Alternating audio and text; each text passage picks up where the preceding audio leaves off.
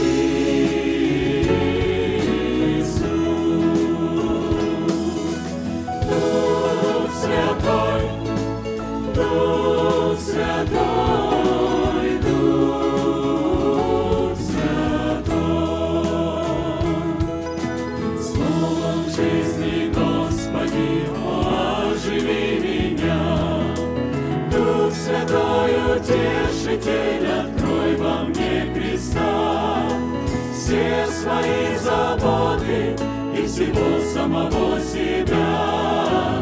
Верой полагаю, я всецело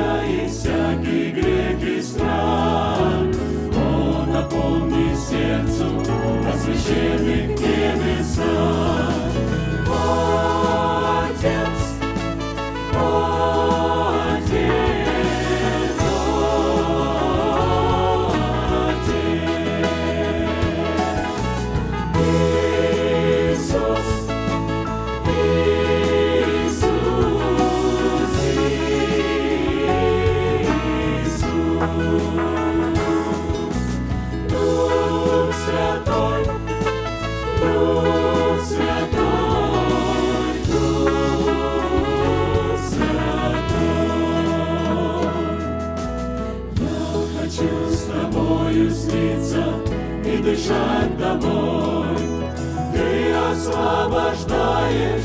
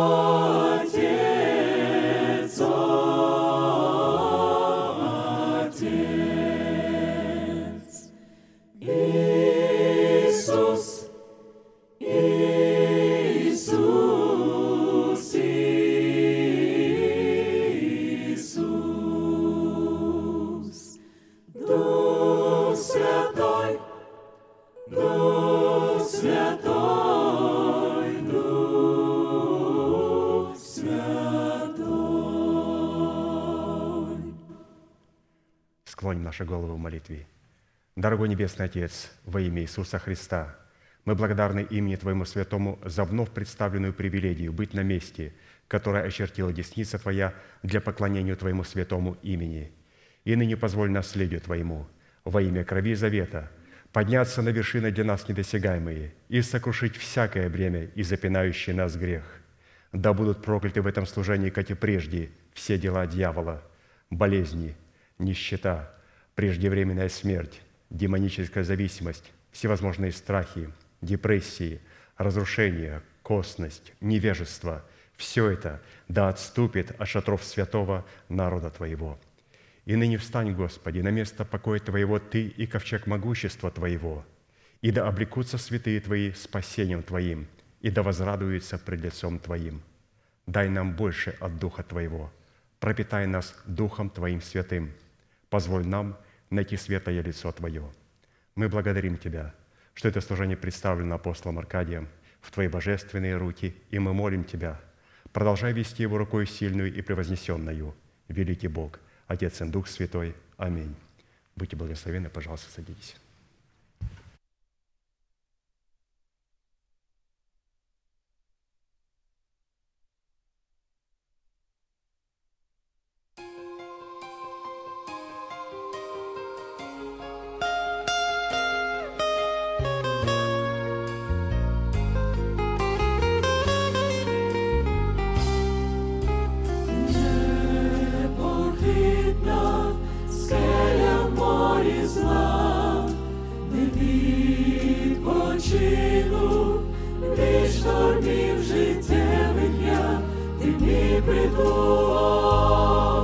Серед горя і тривог, надія, радість, пісня, ти Бог. без я не проживу.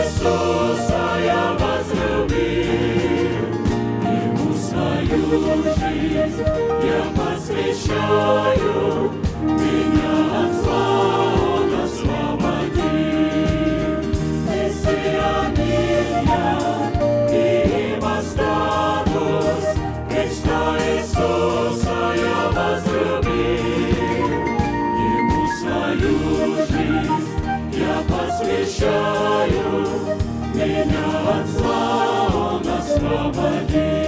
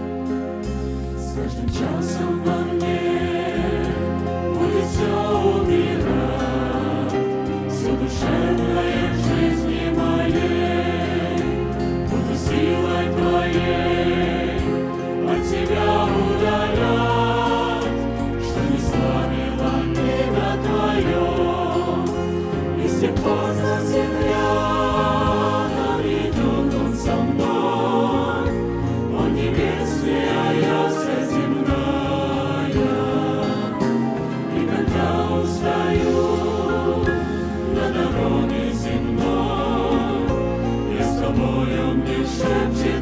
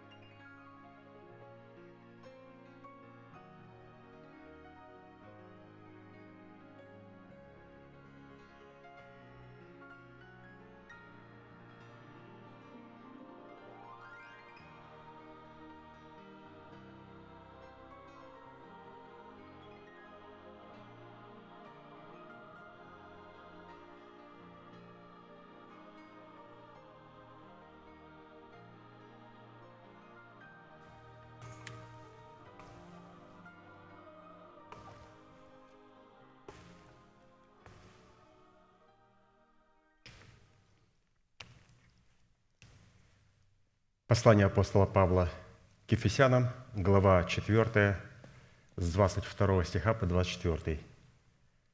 «Отложить прежний образ жизни ветхого человека, истлевающего в обольстительных похотях, обновиться духом ума вашего и облечься в нового человека, созданного по Богу в праведности и святости истины».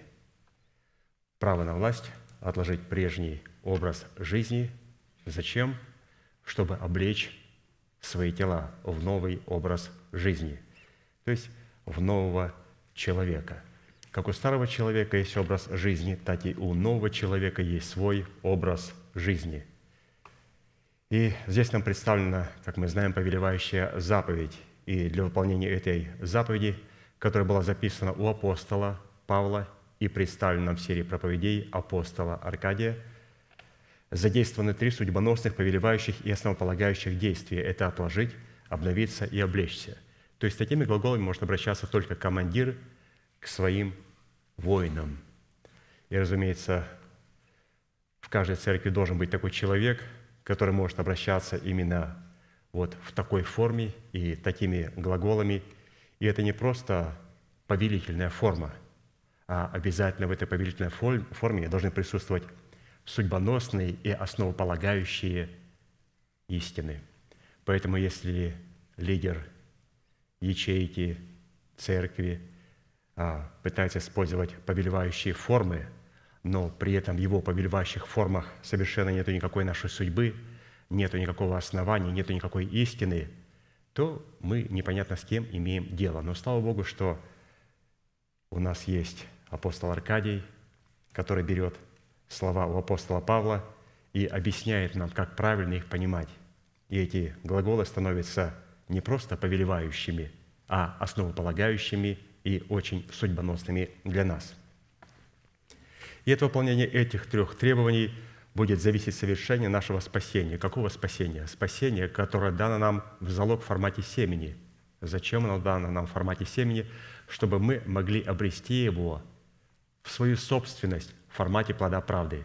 И все обетования, которые мы получаем, мы получаем их в семени, но распечатать их или же получить на них законное право, получить их в собственность, мы можем только в плоде правды. Обетование «Спасусь я и весь мой дом» – это обетование Бог мне дал. Но это обетование может быть распечатано мною только тогда, когда я принесу плод правды. Это равносильно я выписываю кому-то чек – и говорю, вот, пожалуйста. И человек, человек берет этот чек, приходит в магазин и говорит, я хотел бы купить вот это, вот это, вот это. Они говорят, пожалуйста, кеш. Он дает чек. Он говорит, что это такое? Он говорит, это чек, вы видите, тут мое имя. Ну, это на ваше имя, но там другая подпись другого человека. Что необходимо сделать? Говорит, вам необходимо пойти в свой банк и положить этот чек сюда в банк. Как положить чек в банк? Надо задействовать кредитную карточку или же банковскую карточку и сказать, да будет мне по слову твоему. А это ты можешь сказать только человеку, которого ты принял. И когда ты говоришь, этот чек делает депозит в наше сердце.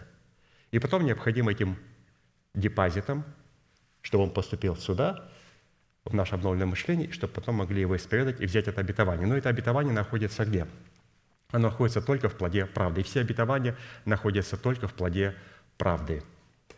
Поэтому мы должны поместить себя в плод правды. Плод правды, он представлен также характером Христовым, плодом Духа. То есть есть разные синонимы. Когда говорится о плоде правды, говорится о семени правде. Когда оправдание. Когда говорится о спасении, которое мы получаем в собственность, есть спасение, которое мы получаем в залог. Когда говорится, есть Дух а, Христов, есть Дух Антихриста. Когда говорится плод Духа, есть дела плоти. То есть, смотря о чем мы говорим. Но в данном случае нам представлен, вот, пожалуйста, плод правды. И вот в связи с этим остановились на иносказании 17 псалма Давида, в котором познание и исповедание полномочий, содержащихся в сердце Давида в восьми именах Бога, позволило Давиду возлюбить и призвать достопоклоняемого Господа, а Богу дало основание задействовать полномочия этих возможностей в битве против врагов Давида – Псалом 17, с 1 по 4 стих. «Возлюблю Тебя, Господи, крепость моя, Господь твердыня моя и прибежище мое. Избавитель мой, Бог мой, скала моя, на Него я уповаю. Щит мой, рог спасения моего и убежище мое. Призову достопоклоняемого Господа и от врагов моих спасусь». Давайте все вместе провозгласим наше наследие в Иисусе Христе. Господи, Ты крепость моя, Господи, Ты твердыня моя – Господи, Ты прибежище мое, Господи, Ты избавитель мой, Господи, Ты скала моя, Господи, Ты щит мой, Господи, Ты рог спасения моего, Господи, Ты убежище мое. Да услышит Господь эти слова и да соделает нас достойными своих имен. Итак, мы остановились и продолжаем рассматривать Пятое имя Господа – Господи, Ты скала моя. То есть уникальное имя Бога – скала. И перед нами было поставлено четыре вопроса нашего пастыря, на которые он сами ответил. Первое, какими характеристиками определяется наш наследственный удел в имени Бога скала. Второе, какое назначение в реализации нашего спасения призван выполнять наш наследственный удел в имени Бога скала. Третье, какую цену необходимо заплатить – чтобы дать Богу основание быть нашей скалой. И четвертое, по каким результатам следует определять, что Бог действительно является нашей скалой в реализации нашего призвания. А наше призвание заключается в том, чтобы не только спасти свой дух, а Бог спасает наш дух, чтобы мы могли спасти свою смертную душу и установить наше тленное тело искуплением Христовым. Это наше призвание. Но люди не знают этого призвания – и они идут спасать этот мир, будучи неспасенными. И приобретают много людей, которые потом теряются. Почему? Потому что они-то пришли на эти стадионы люди, и они вышли на покаяние, и они приняли. И что? На следующий день начинается зной. Все вянет, налетают птицы, все клюется, бросается при дороге, все топчется интернетными знаниями – все. И если вот с этих стадионов, если кто-то останется один, то это хорошо. И то под большим вопросом. То есть Бог обычно определяет как? Не когда люди каются на стадионах, а когда люди, когда церковь гонят, идут в церковь. О, вот это интересные люди. Мы все с вами в большинстве дети тех людей и те люди, которые были в церкви, когда церковь ненавидели и гнали. Я не знаю, здесь есть кто-то, кто покался на стадионах? М? Ау, где они? Где миллионы? Они в аду. Надо к свету приходить. И к свету приходить тогда, когда истину гонят. Ну, Давайте к вопросу третьему. Какую цену необходимо заплатить, чтобы дать Богу основание быть нашей скалой? Восьмая составляющая цены, дающая основание быть Богу нашей скалой, состоит в нашем решении и в нашей способности скрываться от филистимлян в ущелье скалы Етама. Этот образ мы будем рассматривать в храме нашего тела, в иносказаниях событий, которые произошли с Самсоном после того, когда филистимляне сожгли огнем его жену и дом ее отца. Судьи 15 глава, 7-8 стих. «Самсон сказал им, «Хотя вы сделали это, но я отомщу вам самим, и тогда только успокоюсь». И перебил он им голени и бедра, и пошел и засел в ущелье скалы Етама. При этом следует обратить внимание на одну весьма значимую закономерность, а именно, что Библия – это весьма экономичная книга, которая содержит в себе только те события и высказывания, которые имеют прямое отношение к нашему спасению, к нашему спасению, выраженному в усыновлении нашего тела искуплением Христовым. И чем больше места Библия уделяет какому-либо событию, тем больше значимости имеет это событие – для устроения самого себя в дом молитвы, с позиции которого мы призваны наследовать всякое обетование, а в частности наследовать обетование, содержащее в себе усыновление нашего тела искуплением Христовым. Итак, пещера скалы Етам означает прочный и долговечный. Название Етам данная скала получила от селения Етам, в пределах которого она находилась и имеющее событие связано, имеющее в образах в пещере в скале Етам со всеми ее персонажами, мы будем рассматривать как в недрах своего естества, так и в недрах святилища в лице невесты Агнца, которой мы призваны иметь органическое причастие. В противном случае это событие будет для нас просто некой историей, которая лично к нам не имеет никакого отношения – Причину, по которой Самсон укрылся в ущелье скалы Етама, следует рассматривать в контексте всех событий, которые произошли с Израилем при рождении Самсона и после его смерти. То есть изучить весь Израиль, все, что происходило в Израиле, что происходило в Самсоне, Самсоном и через Самсона вот, во время от его рождения до его смерти. В это время Израиль был предан Богом в руки филистимлян – на 40 лет за то, что они оставили его и стали делать злое перед очами его. И когда время возмездия в пределах 40 лет близилось к концу, в котором Бог утолял голод и жажду своей святости, Бог воздвиг Израилю Самсона, который был судьей Израиля 20 лет и который призван был Богом спасти их от филистимлян. Имя Самсон на иврите означает «солнышко» или «солнечный», что указывает на тот фактор, что его имя несло в себе смысл, относящийся к нашему рождению от семени слова «истины», истины, которая является светом жизни, которую тьма не может объять. Разумеется, речь идет не о физическом солнце, а о солнце, которое выражает себя в нашем сердце, в святости истины и в свете истины, содержащейся и содержащей в себе жизнь вечную. Псалом 83, 12. «Ибо Господь Бог есть солнце и щит. Господь дает благодать и славу. Ходящую в непорочности, ходящих в непорочности Он не лишает благ». То есть здесь написано, что Господь является солнцем и является щитом. Но мы видим, что Самсон, его имя тоже солнышко, солнечный но если Бог солнце, то мы видим, что вот Самсон, и покажет, что это наш сокровенный человек, это солнышко. Вот так интересно. Дух Святой обращается к нашему духу, называет его солнышком. То есть наш дух – это сон, Бог – солнце, а наш дух – это солнышко. Более полная версия имени Самсона представляющая образ, свойства и происхождение нашего нового человека, содержит в себе более пространный, великий и судьбоносный для нас смысл.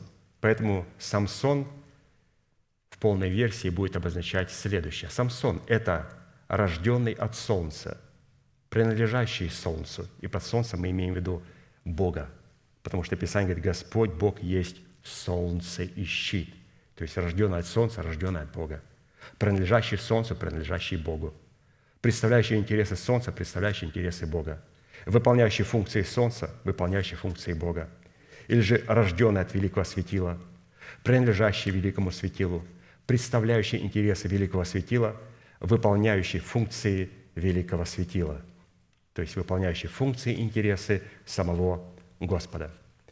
Под именем Самсона мы будем рассматривать нашего сокровенного человека, рожденного от семени слова истины, который для нашей души и для нашего тела является солнцем, несущим свет жизни.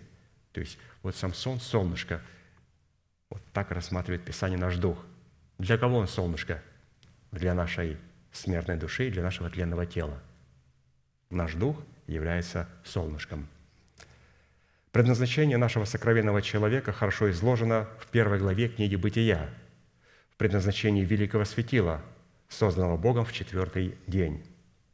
Из содержания которое становится ясным, а именно, какое предназначение призвано было исполнять созданное Богом солнце для земли. Точно такое же предназначение призван исполнять наш сокровенный человек, сокровенный человек, рожденный от семени слова истины для нашего земного тела – созданного Богом из праха земного. Очень красиво сказано. То есть, оказывается, мы видим, что все то, что происходило а, в первой книге «Бытия», когда Господь творил видимые миры, это все то, что происходило в нас и происходит в нас. И давайте прочитаем Бытие 1 глава, 14-18 стих. «И сказал Бог, да будут светила на тверде небесной для отделения дня от ночи и для знамений, и времен, и дней, и годов, и да будут они светильниками на тверди небесной, чтобы светить на землю.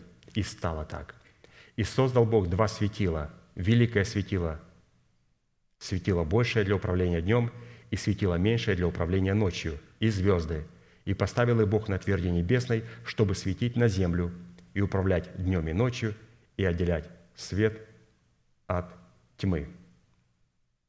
Исходя из призвания Солнца в лице нашего нового человека, оно призвано освещать почву нашего сердца, дабы управлять в нашем естестве днем и ночью и отделять свет от тьмы.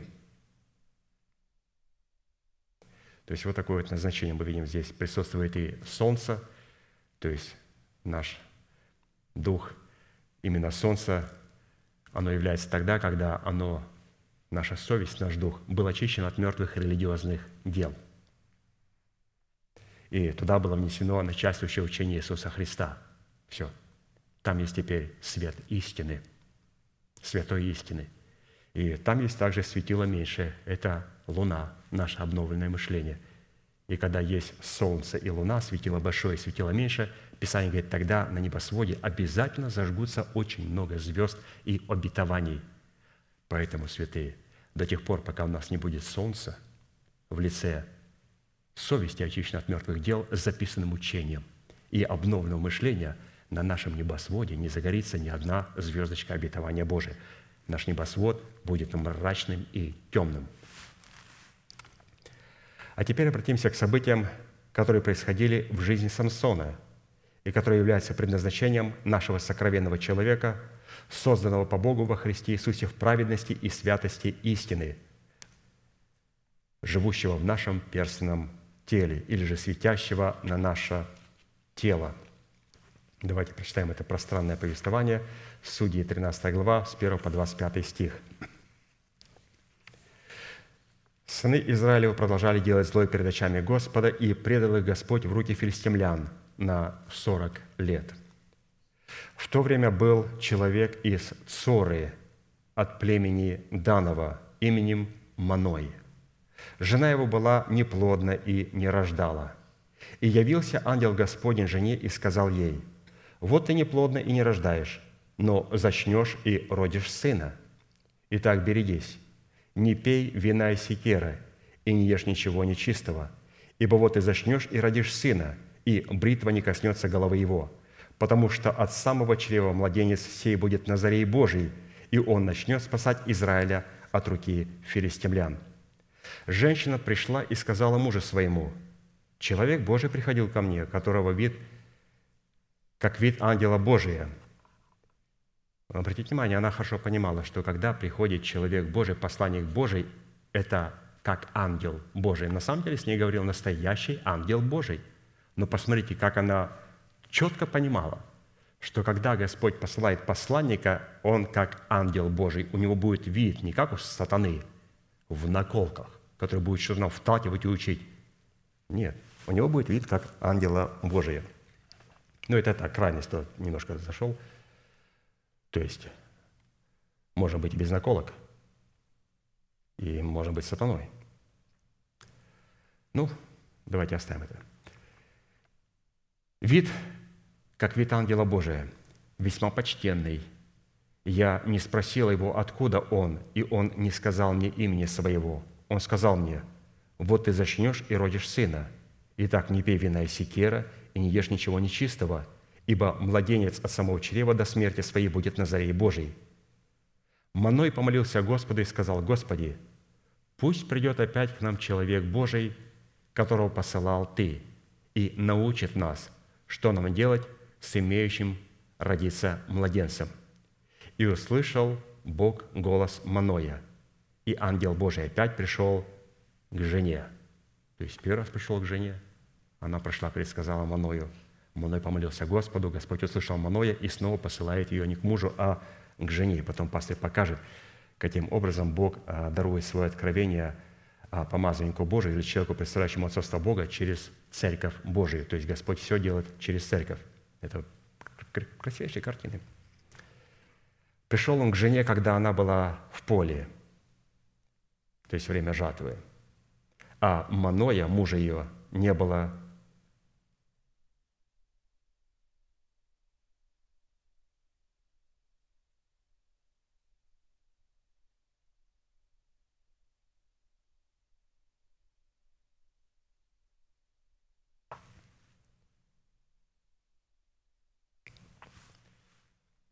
не было с ней. Жена тотчас побежала и известила мужа своего и сказала ему, «Вот явился мне человек, приходивший ко мне тогда». Маной встал и пошел с женой своей и пришел к тому человеку и сказал ему, «Ты ли тот человек, который говорил с сею женщиной?» Ангел сказал, «Я». И сказал Маной, «Итак, если исполнится слово Твое, как нам поступить с младенцем сим, и что делать с ним?» Ангел Господень сказал Маною, Пусть он остерегается всего, о чем я сказал жене. Пусть не ест ничего, что производит виноградная лоза. Пусть не пьет вина и секера, и не ест ничего нечистого, и соблюдает все, что я приказал ей. И сказал Маной ангелу, и сказал Маной ангелу Господню, позволь удержать тебя, пока мы изготовим для тебя козленка. Ангел Господень сказал Маною, хотя бы ты и удержал меня, но я не буду есть хлеба твоего. Если же хочешь совершить всесожжение Господу, то вознеси его. Майной же не знал, что это ангел Господень. Он думал, что перед ним стоит просто пророк Божий, посланник Божий. И сказал Маной ангелу Господню, «Как тебе имя, чтобы нам прославить тебя, когда исполнится Слово Твое?» Ангел Господень сказал ему, «Что ты спрашиваешь об имени моем? Оно чудно». То есть он сразу покрыл себя тайной. Вот этого качества не было у Люцифера. Что значит «оно чудно»? Он моментально себя закрыл крыльями полностью. Оно в тайне. Он сказал, скажи, как твое имя, я буду прославлять тебя. Перед ним стоял ангел, и моментально он закрыл себя, свое тело и свое лицо крыльями сказал, оно чудно, зачем ты спрашиваешь меня об этом? Люцифер всем раздавал подписи. «Э, Меня зовут Люцифер, я Morning Star, утренняя звезда. Такое его имя Люцифер – это утренняя звезда. И люди, которые хотят стать обладателями утренней звезды, они должны понимать, что кто-то это имя держит, и он его не отдаст, пока его не свергнуть оттуда. А чтобы свергнуть, вот надо перестать клеветать на наследие Божие. Писание говорит, «Сброшен клеветник братьев наших». Почему? Потому что на небе не нашлось для него места. Ни тут, ни тут. Не нашлось места, и поэтому он был низвержен. Но все-таки ангел Господень говорит, если хочешь совершить всесожж- всесожжение, то вознеси его. И взял Маную козленка и хлебное приношение и вознес Господу на камни. И сделал он чудо, которое видел Маной и жена его. Когда пламень стал подниматься от жертвенника к небу, ангел Господень поднялся в пламени жертвенника. Видя это, Маной и жена его пали лицом на землю, и невидим стал ангел Господень Маною и жене его. Тогда Маной узнал, что это ангел Господень, и сказал Маной жене своей, «Верно, мы умрем, ибо видели мы Бога». Жена его сказала ему, «Если бы Господь хотел умертвить нас, то не принял бы от руки наших всесожжения и хлебного приношения, и не показал бы нам всего того, и теперь не открыл бы нам всего». И родила жена сына, и нарекла ему имя Самсон, то есть солнышко. И рос младенец, и благословлял его Господь. И начал Дух Господень действовать в нем в стане Дановом между Цорою и Эстаолом. Итак, давайте немножко поговорим о имени Маноя, кто его были родители, почему они были бездетными, в каком состоянии находился Израиль, почему именно 40 лет. А потом уже в будущих проповедях пастор нам более будет уже говорить о Самсоне. Но сейчас мы познакомимся с родителями Самсона и с той страной, где он родился, с Израилем. Итак, имя отца Самсона – Маной. Маной на иврите означает «место отдыха», что указывает, что наше сердце стало местом субботнего покоя, в котором успокоился бой, Бог или нашел свое отдохновение. Родители Самсона, Маной и его жена были бездетными, потому что жена Маноя была неплодна, так написано. Под Маноем в храме нашего тела, устроенного в покой Бога, следует рассматривать наше правильное отношение к человеку, несущему за нас ответственность перед Богом в теле Христовом. А под матерью Самсона в храме нашего тела следует рассматривать нашу причастность к телу Христову в лице жены невесты Агнца, которая матерь всем нам. Вот посмотрите, кем является Маной и его жена, то есть родители Самсона. То есть если у нас есть Самсон, если у нас Дух является солнышком, Господь есть светило великое, Он есть солнце и щит наш. Теперь наш Дух становится Самсоном, солнышкой, то обязательно оно будет выражаться а, в Маной и в его жене. И если у нас есть Маной, оно определяется нашим правильным отношением к человеку, который несет за нас ответственность, и его жена или же матерь Самсона, оно рассматривается нашу причастность к телу Христову. Поэтому правильное отношение к человеку Божьему и иметь причастность к телу Христову. Это два компонента, которые позволят нам вот родить этого Маноя, извините, родить этого Самсона. Теперь об израильской земле на это время. То есть мы определились, ага, у нас есть Маной, святый, у нас есть Маной, его жена. У нас есть правильное отношение к человеку Божьему, и у нас есть причастность к телу Христову. Святый, у нас есть все, чтобы быть как Самсон. И он у нас есть. Теперь давайте посмотрим, каком ситуации находился Израиль. Под израильской землей, находящейся под господством филистимлян, следует рассматривать наше перстное тело, которое искуплено Богом и о котором Господь сказал, что Он печется о ней, и очи Его непрестанно на ней, на этой земле. Когда? От начала года до конца года. То есть постоянно Господь смотрит на нашу землю, на наше тело. Второзаконие 11, 10, 12. «Ибо земля, в которую ты идешь, чтобы владеть ею, не такова, как земля египетская, из которой вышли вы, где ты, посеяв семя твое, поливал ее при помощи ног твоих, как масличный сад. Но земля, в которую вы переходите, чтобы овладеть ею, есть земля с горами и долинами, и от дождя небесного, от откровения, от благовествуемого слова, напаяется водою. Земля, о которой Господь сказал, Бог твой печется очи Господа Бога твоего непрестанно на ней от начала года и до конца года». То есть Бог постоянно а, смотрит на своих святых. То есть мы постоянно, вы представляете, вы представляете, святые, от начала года до конца года мы постоянно перед Богом. Мы не теряемся, Он постоянно держит нас на своем радаре. Мы, святые, с вами в постоянном радаре. Иногда мы думаем, Господи, Ты про меня забыл? Он говорит, нет. От начала года до конца года Ты постоянно у меня на радаре. Я постоянно с Тобою. Я рядом. Это очень радует. Почему это радует? Потому что мы увидели, что мы земля израильская, что у нас есть Самсон, у нас есть Маной, его жена. То есть все это пока и нас радует.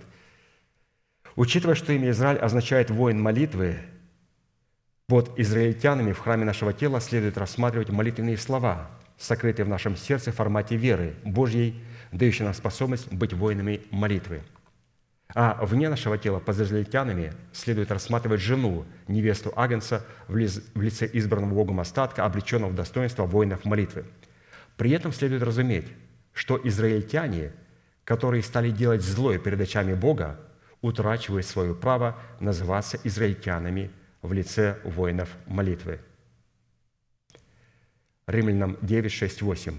«Ибо не все те израильтяне, которые от Израиля, и не все те дети Авраама, которые от семени его. Но сказано, в Исааке наречется тебе семя». То есть не плотские дети суть дети Божьи, но дети обетования признаются за семя. То есть святые. У нас здесь, я не знаю, евреев нету. Чистых евреев. Там мама еврей, папа украинец или русский, как, или немец. Ну, пока мы нашли себя в координатах еврейского народа. Святые это радует. А еврей бы сейчас слушал чистокровные мама и папа, все полностью. И гр, не может буковку «Р» сказать, и горбик на носике большой. И он так смотрел бы и говорит, я не понимаю, что вы говорите? Это же мифы, это же мифы. Вот когда пастор был в Израиле, в Израиле, когда он начал говорить об Аврааме, вот его э, везли в отель, русскоговорящий таксист, и он стал евреем говорить об Аврааме. И тот удивился, говорит, вы верите? Это же мифы. У нас в Израиле в это не верят. Авраам – это миф. Пастор говорит, какой миф? И когда он стал говорить, он потом принял Христа и покаялся.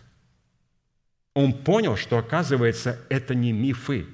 Человек, который не происходил от израильского народа, но который был внутри израильтянином, привел его, еврея по плоти, к Богу Израиля. Вы представляете себе, святые? Ну, пока это нас радует, пока это нас радует. Язычников пока нас все это радует. Теперь под филистимлянами в храме нашего тела, живущими в земле Израилева, следует рассматривать нечестивые мысли и расливающие желания нашей необрезанной плоти, за которыми стоит власть ветхого человека, который является программным устройством падшего Херувима в нашем теле. А под филистимлянами вне нашего тела следует рассматривать категорию душевных людей, которые являются врагами всего того, что исходит от Духа Божия, а следовательно и врагами воинов молитвы. Писание говорит, что душевный человек не принимает того, что от Духа Божия, потому что он почитает это безумием и не может разуметь, потому что о сем надобно судить духовно. Итак, давайте обратимся к начальным словам исследуемого нами события, призванного служить для нас ценой освящения, дающего нам право на власть наследовать свой наследственный удел в имени Бога скала Израилева, из которых следует, что сыны Израилевы продолжали делать злое перед очами Господа, и предал их Господь в руки филистимлян на 40 лет. Следует отметить, что мера данного возмездия призвана была служить не просто банальным наказанием для народа израильского, а мерой для освящения народа израильского, в котором Бог давал возможность воинам молитвы отделить себя от тех израильтян, которые называли себя воинами молитвы, но таковыми не являлись. То есть у Бога нет банального наказания. Он никогда не дает такое захлечное. Знаете, так родители могут как дать такую оплюху дочери своей или... Вообще девочек трогать нельзя. Трогать нельзя. Ну ладно, сыну там, ну опять, ну по лицу бить никого нельзя. Я думаю, что если родители, ну я встречал такого, если били по лицу ребенка, надо попросить прощения, святые. Надо попросить прощения. Вам дети этого не забыли, об этом вы не знаете, но об этом знают проповедники и пастыря. Потому что он говорит, я помню, меня мать ударила по лицу. Ни за что. Меня отец ударил или там пнул. Да ладно. Да? А у него там кровоточащая рана. Надо вспомнить, посидеть. Зря время не терять, пока чаек пьем, думаем, Господи, я бил своего сына по лицу или дочь? Боже мой, бил. Как неудобно звонить. Берем телефон и звоним, или же лучше всего встретиться и сказать, сынок, ты знаешь, доченька, было-было такое дело, ты знаешь, неправильно поступил. Я знаю, ты на меня уже, наверное, не обижаешься, ты меня простил. Прости меня во имя Иисуса Христа. Я не имел тебя права бить по лицу. То есть Бог никогда не наказывает банальными наказаниями. Он наказывает только для того, чтобы отделить израильтян от тех, кто не является таковыми. Я надеюсь, я никого не обидел. Разумеется, чтобы это наказание могло явиться для сынов Израилевых возможностью освящения, Богу необходимо было воздвигнуть им человека в достоинстве судьи Израилева, посредством которого он будет производить имеющийся род освящения среди сынов Израиля. При этом следует обратить внимание на то, что Бог не искал какую-то группу людей, скрепленных общим союзом, посвятившим себя Богу. Бог искал одного человека, специально предназначенного им – прежде создания мира, который мог бы позволить Святому Духу облечь его в полномочия отцовства Бога, чтобы он мог через него производить имеющийся род освящения, который он заключил в символическом отрезке 40 лет. Встает вопрос, что это за род освящения, который Бог заключил в знамении времени 40 лет. То есть Господь вот наказывал в течение 40 лет. Ранее – пишет апостол Аркадий, мы уже рассматривали, какой образ состоит в библейском числе 40, и пришли к выводу, что число 40 является образом, в котором Бог восполняет алканье и жажду своей святости, как в человеке, так и над человеком. То есть число 40, 40 дней, 40 лет. То есть Господь восполняет свое алканье и жажду своей святости – не чего-то банального, а восполняет алканье своей святости как в человеке, так и над человеком. И для одних восполнение алканья святости Бога служит к погибели, а для других – для испытания и для очищения от инородного вкрапления плоти. То есть и тем, и тем тяжело. Но для одних наказание, тяжелое наказание к погибели, для других такое же наказание для того, чтобы отделить от нас все инородное вкрапление плоти. Приведем некоторые примеры. Вот первый пример, который говорит о число 40. Чтобы восполнить алканье и жажду своей святости над допотопным миром, Бог изливал на землю дождь 40 дней и 40 ночей, в которых Он явил святость свою для погибели всего мира, а для Ноя и дома его явил свою святость для очищения. То есть Ноя было очень тяжело. Он жил не в очень лучших а, условиях но для него он явил свою очищающую святость, и он его спас через это освящение. Далее, чтобы дать народу закон, Бог позвал к себе Моисея на вершину горы Синай, и он пробыл, пробыл у Господа 40 дней и 40 ночей, в которые он хлеба не ел и воды не пил. В этих 40 днях Бог явил свою святость для погибели идолопоклонников, а для верных явил свою святость в их посвящении – в котором они, припоясавшись мечом, убили своих братьев, обратившихся в идолопоклонство. Далее, в течение сорока дней и сорока ночей, в которые Илья не только хлеба не ел и воды не пил, но также и не спал, когда шел по пути к вершине горе Божией Хариф, Бог явил свою святость для одних к погибели, а для других к спасению. Далее – чтобы испытать Сына Божия в достоинстве Сына Человеческого и таким путем приготовить его к выполнению совершенной воли своего Небесного Отца, Святой Дух повел его в пустыню на сорок дней и сорок ночей для искушения от дьявола. Отсюда следует, пишет пастор Аркадий, что образом сорока лет освящения, в которых Бог предал сынов Израилевых в руки филистимлян, призван приготовить нас к встретению с Господом на воздухе путем разрушения в наших перстных телах державы смерти, чтобы воздвигнуть в храме нашего тела державу воскресения и облечь наше перстное тело в нетление. Вот какая главная цель вот этих 40 лет, в которых Господь нечто разрушает и нечто созидает. Именно такой род освящения является ценой, которая дает основание Святому Духу вести нас в предлежащее нам наследственный удел в имени Бога скала Израилева. Именно такой род освящения, символический 40 лет. Это не говорит, что мы 40, там есть и 40 дней, есть и 40 лет. Просто вот в этих всех числах 40 пастор нам показал истинный род освящения. Куцы и энкаунтеры, как их называют у нас в церкви, а, они не имеют себе порядок вот этого символического числа 40. Там вот несколько дней энкаунтера, и который не преследует совершенно никакой цели. А вот символическое число 40, оно преследует в том, чтобы нечто разрушить, и не просто разрушить там, зависимость от наркотиков, а для того, чтобы разрушить в наших телах державу смерти и на ее месте воздвигнуть державу воскресения. Потому что там очень хитро же все делается. Это же полная манипуляция и обман бедных людей.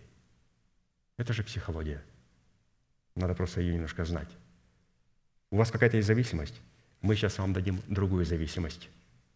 Лучше религиозного дурмана нету ничего.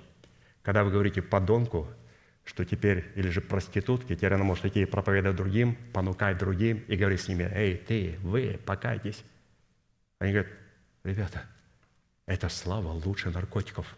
Меняемся. Меняюсь не глядя. У нас в школе играли, что в кармане, говорит, махнемся не глядя. Ну и там не знаю, что у него в кармане. И все, давай, махнулся. Вот так же и на энкаунтерах махаются не глядя. Но мы видим о том, что у Бога так не происходит. У Бога так не происходит. Следующий аспект освящения состоит в том, что Бог вызывает из вечности предназначенного им человека, который возглавит имеющееся освящение и избавит сынов Израилевых от филистимлян. То есть, оказывается, Господь из вечности готовит человека. Готовит человека для того, чтобы нам совершить тот род освящения, который Он приготовил. Обратите внимание, чтобы совершить для меня освящение, Бог для меня работает с апостолом Аркадием с самого детства. Не для того, чтобы привести его к совершенству, чтобы потом его восхитить, а для того, чтобы потом, когда он придет к совершенству, чтобы те люди, которые находятся с ним, могли вместе с ним быть восхищенными. Обратите внимание, какая красивая а, фраза, что Бог приготавливает обязательно человека для всякого рода божественного освящения. Обязательно. Бог готовит этого человека. Писание говорит, в то время был человек из Цоры от племени Данова именем Маной. Жена же его была неплодна и не рождала. Явился ангел Господень к жене и сказал ей, вот и неплодна и не рождаешь, но зачнешь. И родишь сына, и так берегись, не пей вина и сетера, и не ешь ничего нечистого, ибо вот ты зачнешь и родишь сына, и бритва не коснется головы его, потому что он от самого чрева младенец, сей будет на заре Божий, и он начнет спасать Израиля от руки филистимлян». Теперь давайте приведем другие примеры. В свое время Иаков благословил сына своего Дана перед тем, как уйти в путь земли. Получив откровение от Бога о назначении, которое призван был исполнить его потомок Дан, сказав такие слова. Бытие 49, 16. «Дан будет судить народ свой, как одно из колен Израиля». В то время как Моисей несколько расширил предназначение, данное колену Данову, и сказал, «Дан – молодой лев, который выбегает из Вассана». То есть вот это как раз вот про Дан говорится, что он был из племени Данова, Маной.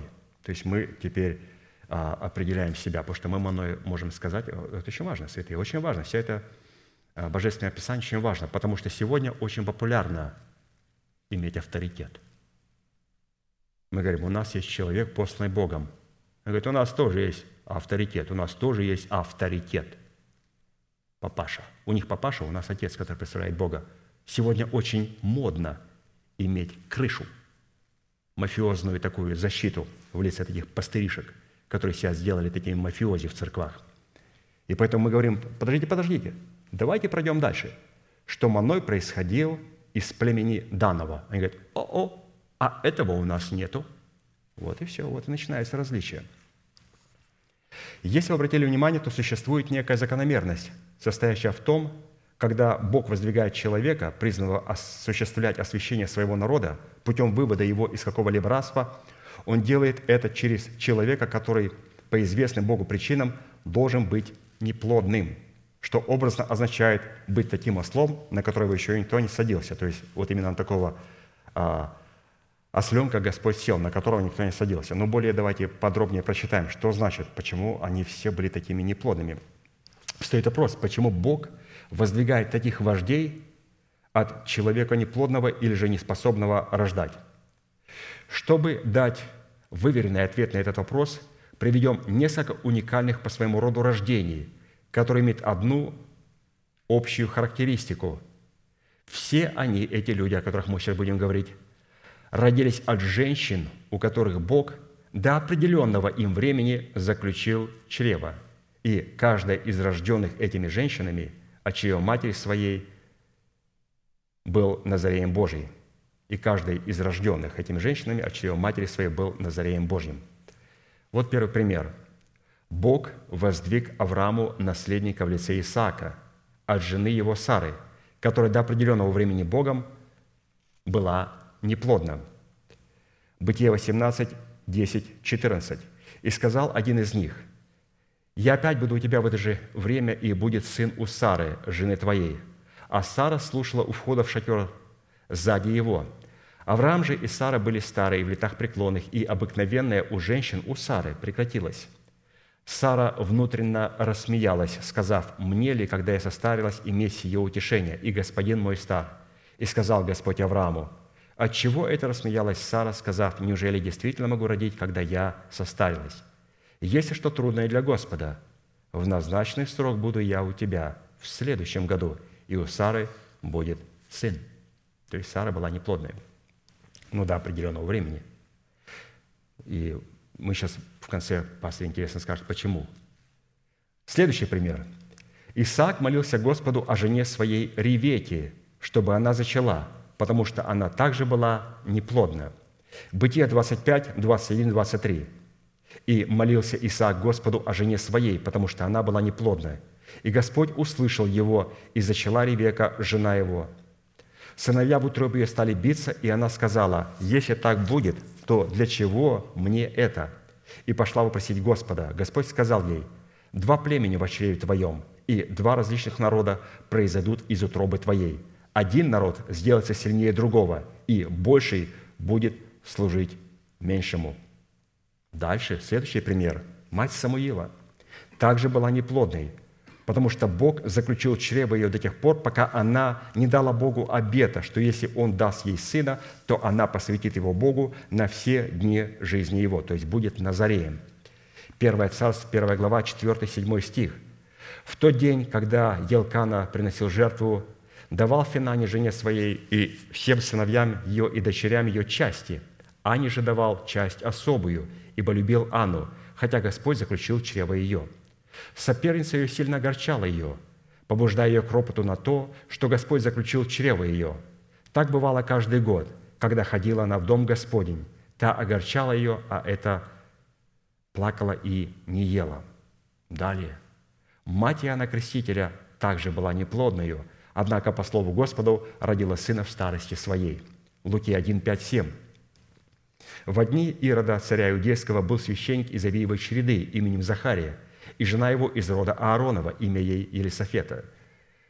Оба они были праведны перед Богом, поступая по всем заповедям и уставам Господним беспорочно. У них не было детей, ибо Елисофета была неплодна, и оба были уже в летах преклонных. Учитывая, что Иоанн пришел в духе и силе Ильи, можно с большой долей вероятности утверждать, что мать пророка Ильи также была неплодна, и затем, получив откровение от Бога о предназначении своего сына, Назарея родила своего Назарея. Точно так же воплотился посредством своего рождения и Сын Божий, только в отличие от вышеупомянутых Нами Назареев он рожден был не просто от жены, у которой было заключено чрево, а от жены, которая не познала мужа и была девой. Луки 1 глава, 26, 35 стихи. В шестой же месяц послан был ангел Гавриил от Бога в город Галилейский, называемый Назарет, к деве, обрученной мужу именем Иосифу из дома Давидова, имя жене или же имя же деве Мария. Ангел Господень, войдя к ней, сказал, «Радуйся, благодатная, Господь с тобою, благословена ты между женами». Она же, увидев его, смутилась от слов его и размышляла, чтобы это было за приветствие. И сказал ей ангел, «Не бойся, Мария, ибо ты обрела благодать у Бога. И вот зачнешь во чреве, и родишь сына, и наречешь ему имя Иисус. Он будет велить и наречется сыном Всевышнего, и даст ему Господь Бог престол Давида, отца его, и будет царствовать над домом Иакова вовеки, и царство его не будет конца». Мария же сказала ангелу, «Как будет это, когда я мужа не знаю?» Ангел сказал ей в ответ, «Дух Святой найдет на тебя, и сила Всевышнего осенит тебя, посему и рождаемое Святое наречется Сыном Божьим». Итак, Самсон, который откры- укрылся в пещере скалы Етама, и которого мы рассматриваем в лице нашего сокровенного человека, относится к этой же плеяде Назареев, рождение и предназначение которых было предсказано прежде зачатия их в чреве своей матери. И две вещи, на которые необходимо обратить внимание. Во-первых, во всех случаях сами родители, которые были неплодные, и затем по откровению Святого Духа зачали и родили младенца мужского пола, были праведны перед Богом, поступая по всем заповедям и устам Господним беспорочно. То есть мы говорим качества, какие были родители. Все эти родители, о которых мы прочитали, у них у всех одна характеристика. Они были праведны перед Богом, поступали по всем заповедям и уставам Господним беспорочно. И второе. Все эти родители получили откровение о предназначении призвания своего младенца до зачатия его в чреве своей матери. Вполне вероятно, что многие, услышав предназначение, приготовленное Богом для Назареев, спросят и скажут, а какое отношение имеем мы к этой славной плеяде Назареев?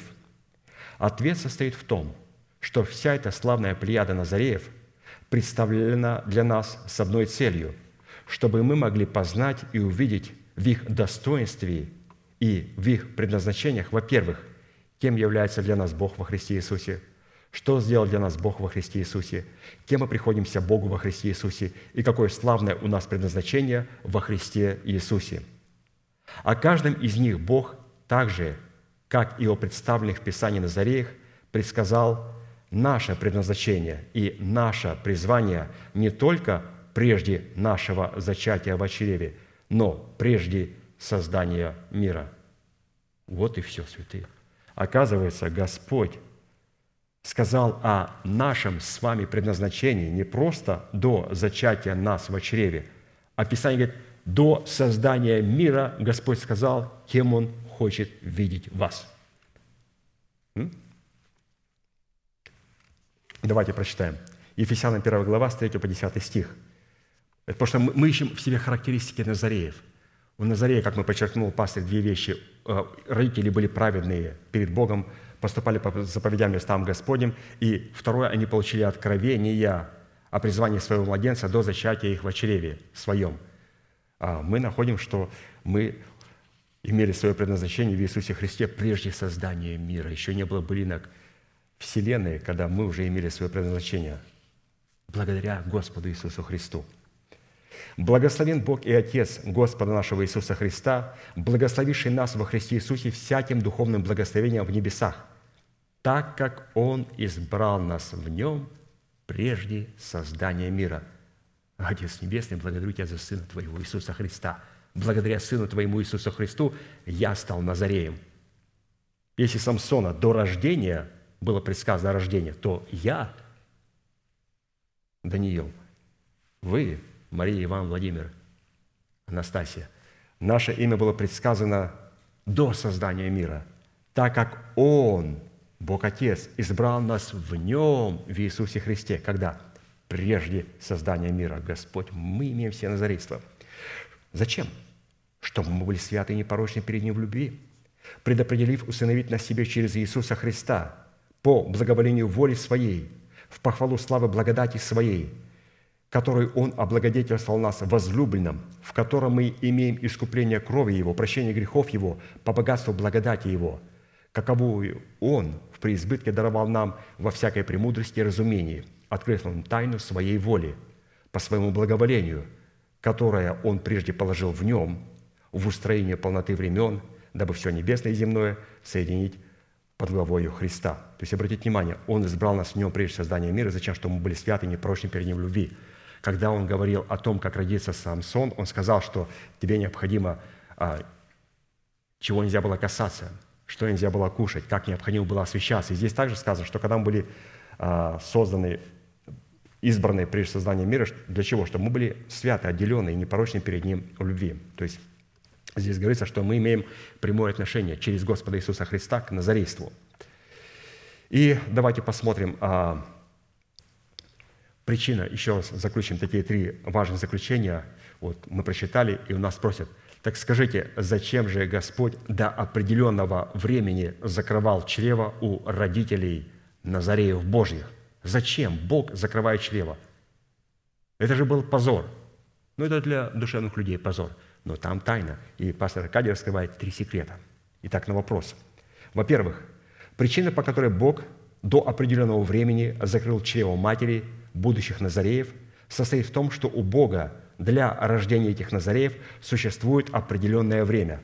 То есть родители, которые рождают Назареев, они не могут рождать Назареев, когда они хотят. Когда приходит время, рождается Назарей. И поэтому Господь закрывают чрево у женщины, она не может родить. Господи, за что? Это суетная жизнь, за какие-то грехи мои. Да нет, ты родишь Назарея. Просто не пришло не время рождать. Скоро родишь. Вот скоро ты родишь, но это будет Назарей. Поэтому первое, Господь закрывает чрево у матерей, родивших Назареев, потому что у Бога существует определенное время, когда должно родиться вот это обетование. Во-вторых, Причина, по которой Бог до определенного времени закрывал чрево матери будущих Назареев, состоит в том, что Бог, чтобы приготовить самих родителей к рождению Назареев. То есть не только для того, чтобы пришло время, а, когда будет рождаться Назарея, чтобы к тому времени, когда это пришло время, рождать Назарея, Иоанна Крестителя, Господа Иисуса Христа, Илью, или же в нашем случае Самсона, чтобы к этому времени обязательно подготовить родителей. Какая большую ставку здесь Слово Божие делает на родителей – что оказывается, чтобы родить Назарея, необходимо поработать с родителями. И в-третьих, причина, по которой Бог до определенного времени закрыл чрево матери или же матерей будущих Назареев, состоит в том, чтобы испытать верность этих матерей своим заповедям. Итак, у нас спрашивают вопрос, почему в Израиле матери, которые рождали Назарей, их чрево было закрыто до определенного времени? И мы отвечаем, что Назарей может родиться только тогда, когда это положено в сроках и временах Божьих. Во-вторых, в этом промежутке Бог подготавливает мать и отца Назареев. И самое главное, Он испытывает их верность, пока они ожидают, пока родится у них сын. Вот Авраам, посмотрите, как он долго ждал. Родители Иоанна Крестителя, как они долго ждали. Очень долго ждали. Мы видим о том, что как Бог работает с родителями, которые родят Назареев. Как Бог работает с церковью, как Бог работает с человеком, который представляет отцовство Бога. То есть мы должны понимать, святые, и видеть картину общим планом. Что это не просто я со своим каким-то непонятным освящением, что, оказывается, для того, чтобы являть освящение и быть Назареем, Господь обязательно покажет мать и отца – вы мне бы сказали, у меня, вот я вот на заре в духе. Первое, что я сказал бы, первое, скажи, пожалуйста, а, скажи о твоей матери и о твоем отце. Обозначь координаты. А при чем тут это? Потому что Назареев рождают родители, которых Бог приготавливает заранее. Вот это обетование, установление нашего тела искуплением Христовым, это можно сделать только через обетование в формате Назарея. И церковь и человек, представляющий отцовство Бога, апостол, должен четко соответствовать координатам Божьим. Четко, один в один. И чтобы все пазлы были четко сложены, безошибочно.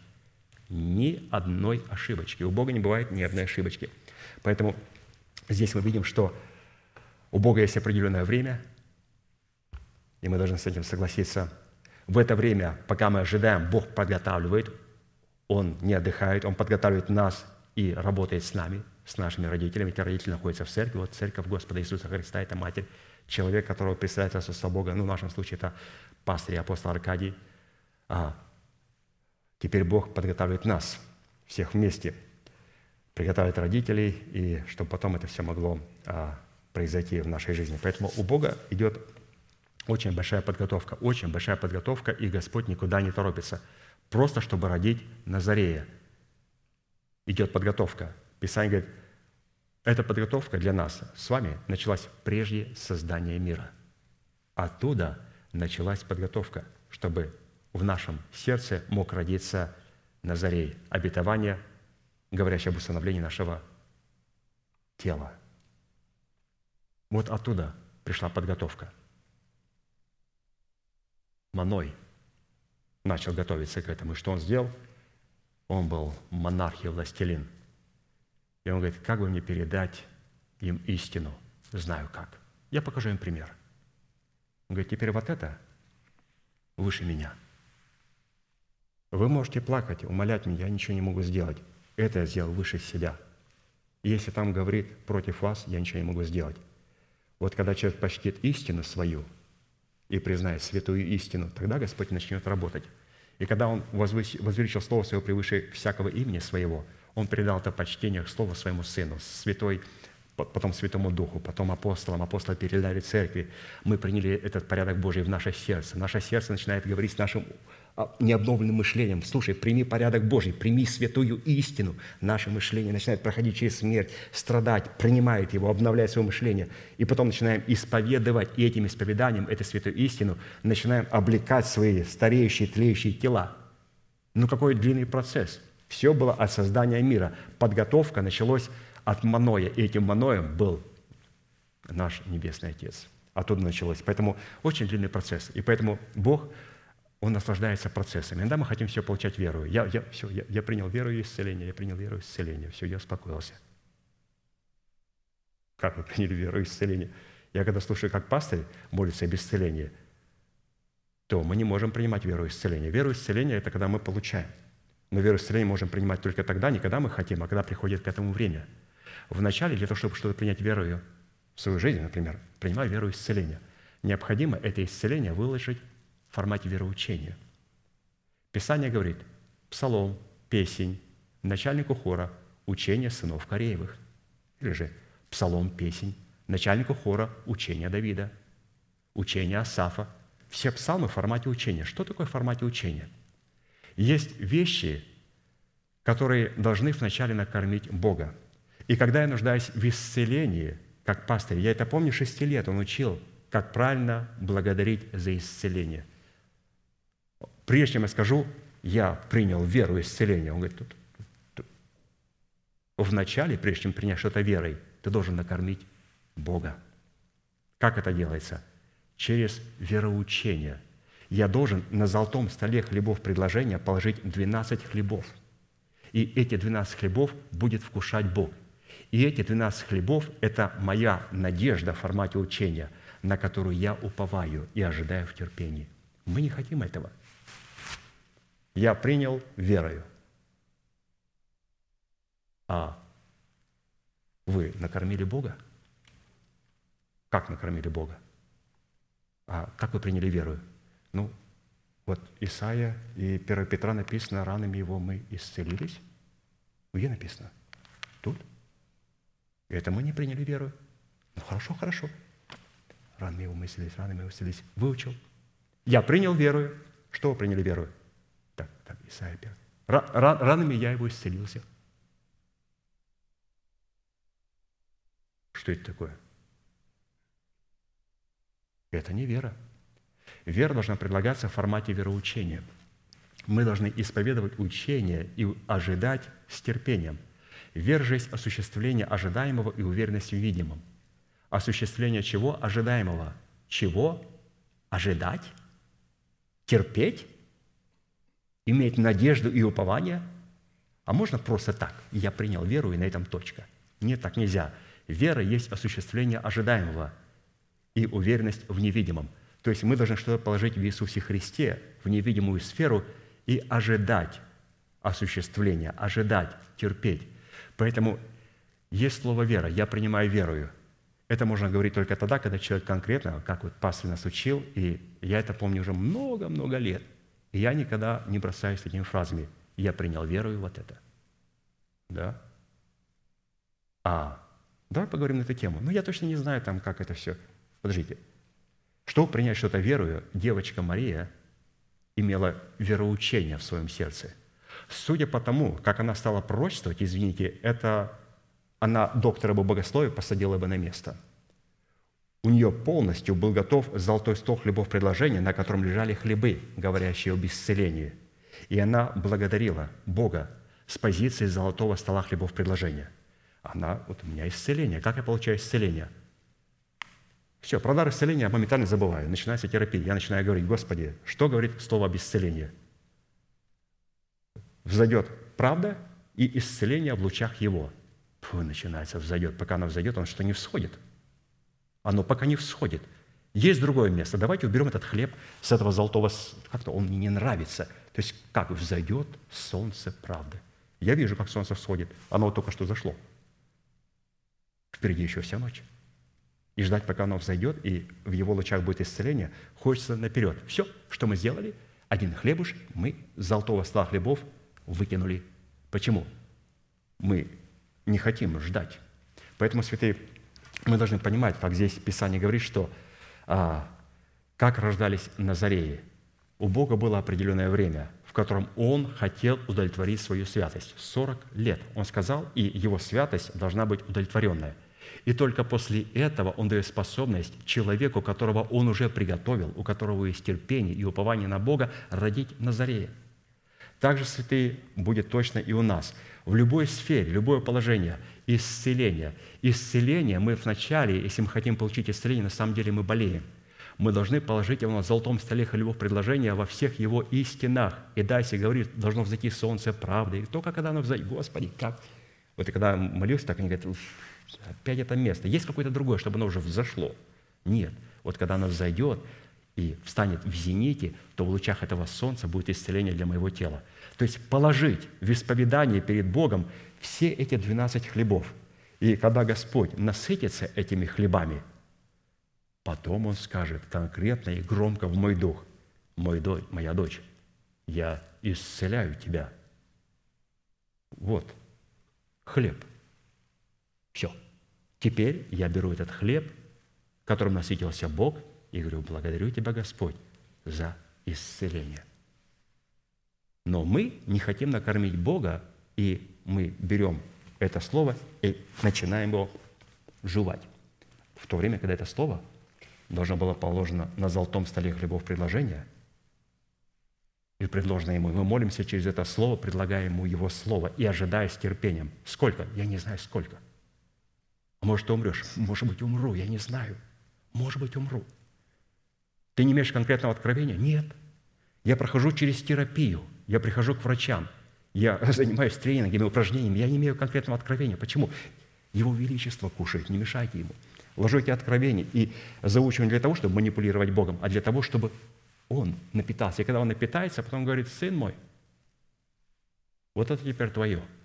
И вот когда он говорит, это слово у нас звучит очень громко, очень громко в нашем сердце. И мы принимаем это исцеление и уже благодарим Господь, благодарю Тебя.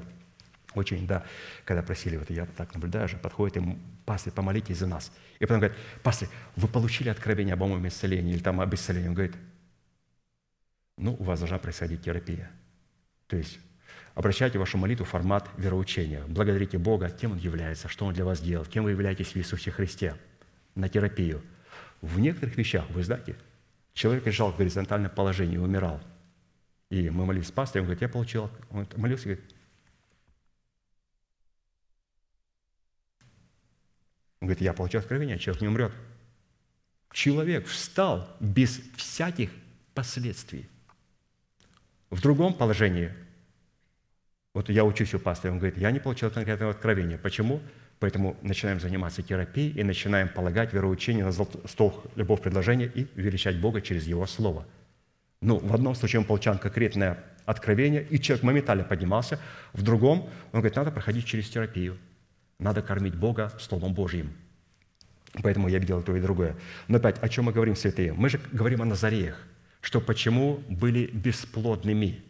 Не потому, что Бог что-то имел против этих жен, а потому, что еще не пришло время. Господи, почему не пришло время? Потому что Господь должен был явить свою святость. Есть нечто в нас, вот в державе смерти, в этих филистимлянах, которые нам необходимо осудить нам, вот их в нашей жизни.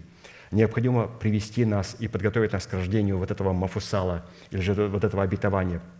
Мы должны доказать Господу верность Его Слову, доказать верность.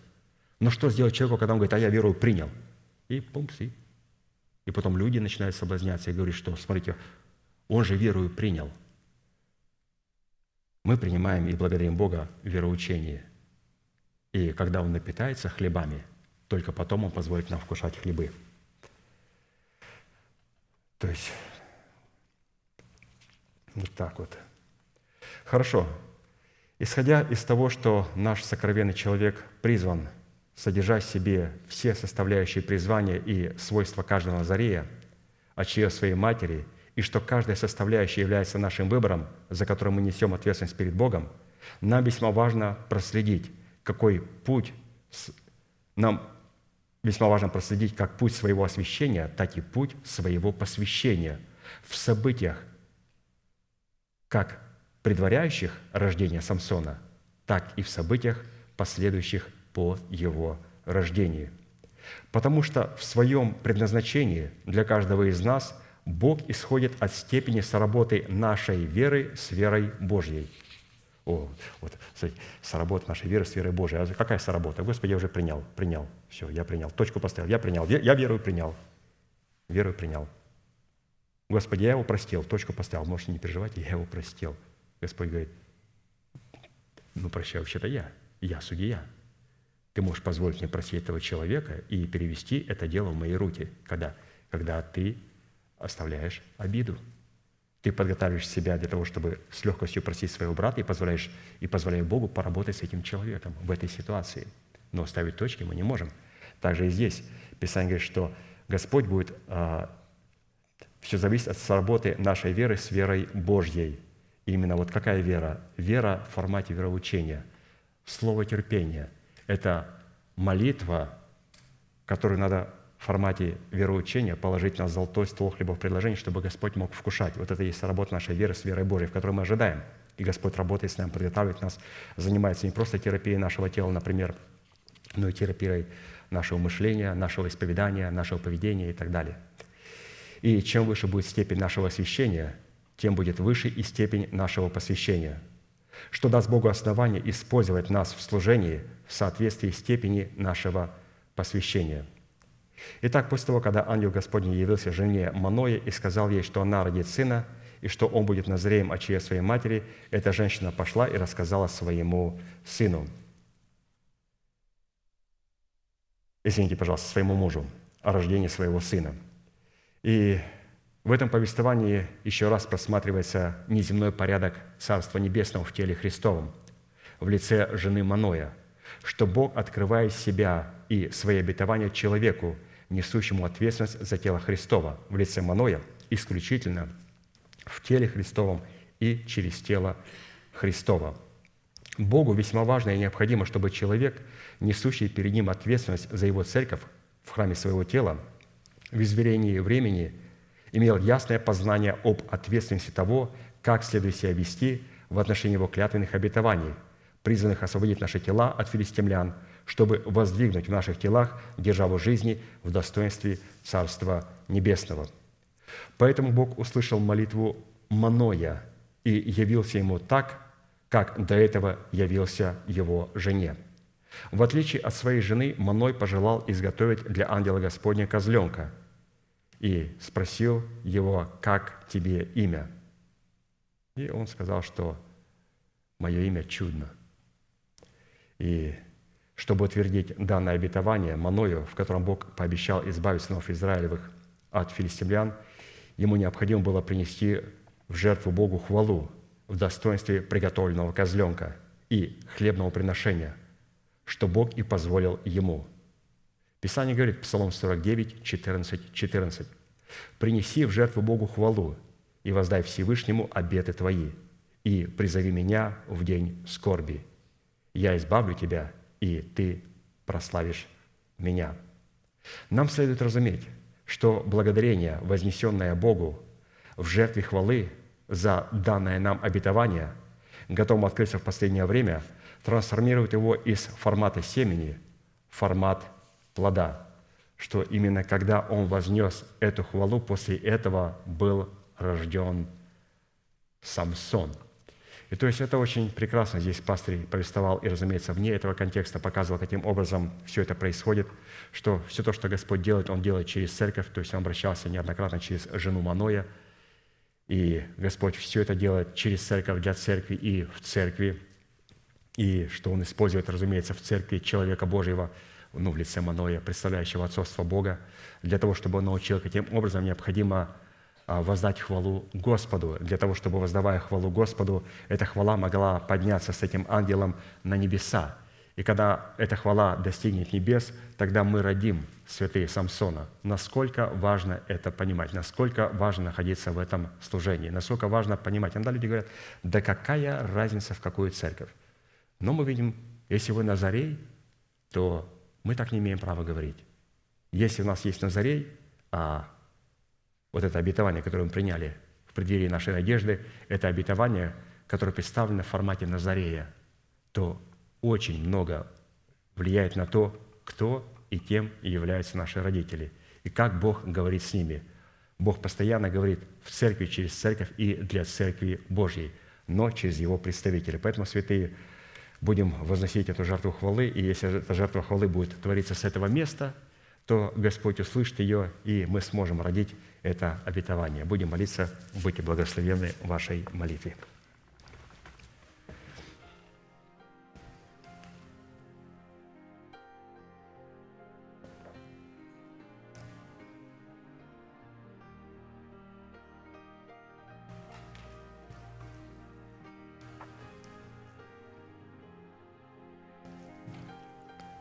Дорогой Небесный Отец, во имя Иисуса Христа, мы благодарны имени Твоему Святому за великую привилегию находиться на месте, на котором Ты положил память святому имени Твоему. Это, Господь, место, на котором Ты возвеличил Слово Свое превыше всякого имени Твоего. И мы благодарим Тебя, Господь, за Твой божественный порядок, который пребывает на этом месте – мы благодарим Тебя за Духа Святого, который является Господом и Господином данного служения. Мы молим Тебя, Господь, чтобы тот порядок и та благодать, и то величие, и то могущество и сила, которое пребывает в этом служении, чтобы оно стало достоянием сердца каждого святого человека. Мы благодарим Тебя, Господь, за это чудное обетование, которое лежит в преддверии нашей надежды. Мы молим Тебя, Господь, чтобы пришло время исполнения Твоего Слова, чтобы мы могли родить, родить это обетование – и взрастить его в меру полного возраста Христова. А для этого, Господь, мы хотим поблагодарить Тебя за церковь, за Сион. Поблагодарить Тебя, Господь, за то, что Ты дал нам человека, посланного Тобою.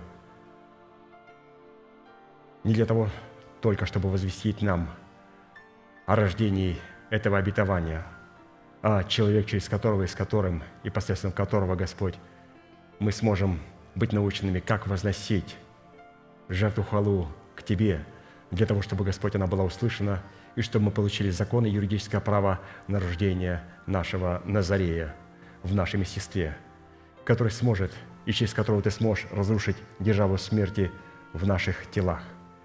Мы благодарим Тебя, Господь, за Твой Сион, за Твою церковь. Мы благодарим Тебя, Господь, что Ты превознес здесь Слово Свое. И мы молим Тебя, Господь, также за человека, которого Ты даровал церкви Своей – и через которого Ты начаешь церковь Твою возносить Тебе хвалу. Мы молим Тебя, Господь, о нашем пастыре, братья Аркадии, для того, чтобы ему дано было слово, и чтобы он устами своими открыто, с дерзновением мог возвещать тайну благовествования Христова, для которого сегодня он исполняет посольство в вузах, для того, чтобы он мог проповедовать его смело и с дерзновением. Мы молим Тебя, Господь, и всегда просим Тебя в молитве, чтобы воля Твоя Божия благопоспешила Ему прийти к нам, и чтобы мы могли увидеть друг друга, и чтобы Он нам мог передать Слово к утверждению нашему и утешиться вместе с нами общую верою. Мы благодарим Тебя, Господь, за Твой божественный порядок, за красоту Твоего Слова, за Твое могущество. Благодарим Тебя, что мы некогда были чужие, но сегодня есть мы сограждане святым. А для этой, Господь, земли мы стали странниками и пришельцами. Благодарим Тебя, Господь, что, став странниками и пришельцами, мы стали своими Тебе. Став вдовою, мы стали женой невестой Агнца. Став сиротами, Господь, мы обрели свою мать и отца в лице Сиона и в лице, Господь, человека, который Ты послал в нашу жизнь. Благодарим Тебя, Господь, что Ты остался неизменным в Слове Боге. И мы возвеличиваем Тебя и благодарим Тебя, Господь, что Ты в нашей жизни исполнил все то, что Ты сказал. И позволь нам, Господь, превознести Тебя в Слове Твоем. Позволь нам, Господь, больше никогда не использовать веру для того, чтобы манипулировать Тобою. Позволь нам, Господь, то слово, которое мы слышим, трансформировать его в вероучение и положить его в сердце своем на золотом столе хлебов предложения, для того, чтобы, во-первых, этими хлебами мог напитаться Ты.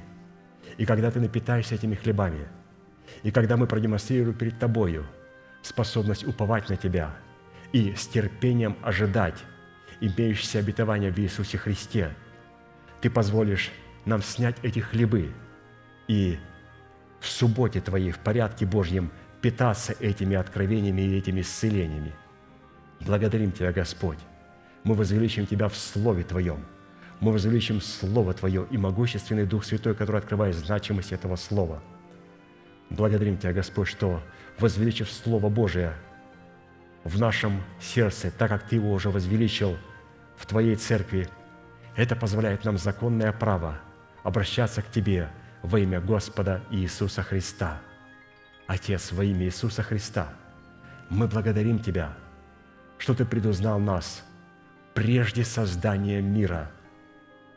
Ты поместил нас в Сына Твоего Иисуса Христа. И мы благодарим Тебя за имеющееся обетование, которое мы уже зачали, которое мы уже родили, и которое приходит в меру полного возраста Христова – чтобы совершить, Господь, Твое мщение над врагами Твоими, как в нашем теле, так и в теле Господа Иисуса Христа, в церкви Твоей, в избранном Твоем остатке. И мы облекаемся, Господь, в полномочия Твоей правды, в полномочия Твоего правосудия и суда Божия. И благодарим Тебя, Господь, за эту привилегию. И трепещем, Господь, перед благодатью Твоею. И молим Тебя о милости Твоей – чтобы она покрывала нас, и мы находились под покровом ее. Благодарим Тебя, Господь, за это служение. И приготовим себя, Господь, к последующим служениям, в которых Ты будешь продолжать давать нам способность прозревать, которых Ты будешь нас воскрешать, врачевать исцелять через Твое Слово и через Твою терапию – служения, в которых мы сможем превознести Твое Слово, так, как Ты превознес его. Благодарим Тебя и поклоняемся перед Тобой, наш великий Бог, Отец и Дух Святой. Аминь. Отче наш, сущий на небесах, да святится имя Твое, да придет царствие Твое, да будет воля Твоя и на земле, как и на небе. Хлеб наш насущный подавай нам на каждый день, и прости нам долги наши, как и мы прощаем должникам нашим. И не веди нас в искушение, но избавь нас от лукавого, ибо Твое есть царство и сила и слава во веки. Аминь.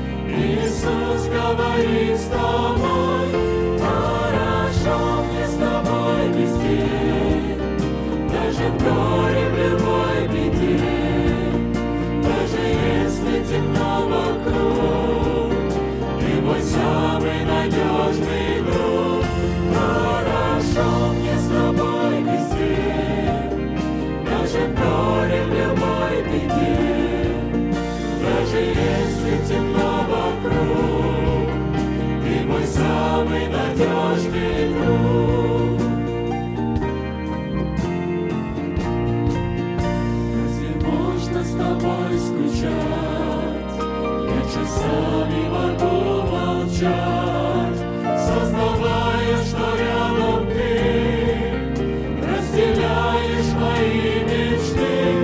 Хорошо мне с тобой везде, даже в горе, в любой беде, даже если темно вокруг. Ты мой самый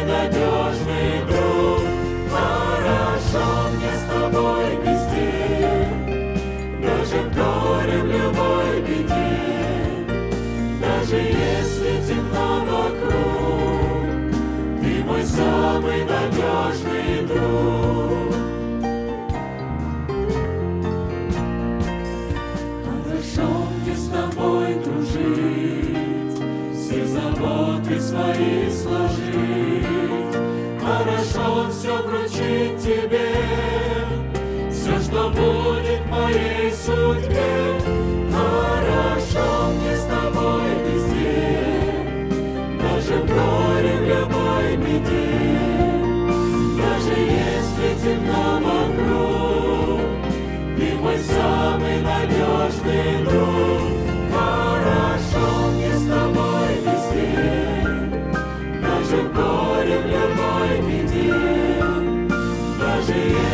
темно вокруг.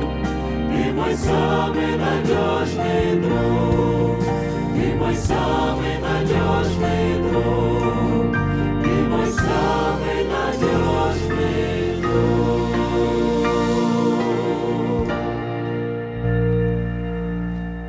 И прежде чем мы закончим нашей неизменной манифестацией, у нас есть гости из Израиля. Попрошу их выйти сюда. Это Саш- Саша, Лена и их дочь Эмилия. То есть, вот, пожалуйста, давайте поаплодируем. Да, все. Они приехали а, не на большой срок, а где-то на две недели, поэтому, пожалуйста, приглашайте их, общайтесь с ними. То есть у них есть машина, они могут приехать, и, пожалуйста, приглашайте их. А, слово ключевое «приглашайте». Иногда люди говорят, я еду, э, ставьте чаек. Вот вы знаете, вот это меня удивляет. Не, я, говорю, тортик взял с собой. Нет, я не против тортика. Мы против того, чтобы пригласить их в свой очаг, в свой дом. И святые, пока нас пастор не слышит, давайте вот эту практику злую. Вот сейчас хочу плохое слово сказать, но пастор говорит, контролируй слова, говоришь наследием Божьим. Вот, чтобы у нас не было ее, надо приглашать к себе в гости, а не говорить, накрывай на стол, я еду. Надо приглашать гостей к себе в гости, а не гостям приходить в гости. Запомнили все? Все. Благодарю вас. Садитесь, пожалуйста. Ну, хорошо. Давайте закончим нашей неизменной манифестацией. Могущему же соблюсти нас от падения и поставить перед славою Своею непорочными в радости, единому, премудрому Богу, Спасителю нашему, через Иисуса Христа, Господа нашего, слава и величие, сила и власть, прежде всех веков, ныне и во все веки. Аминь. Служение наше закончено. Следующее собрание будет сегодня с 10 до 12, молитва бдения, и также утренняя молитва с 10 до 12 и общее богослужение с 12 часов.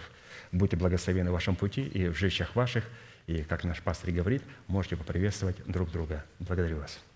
Благодарю вас.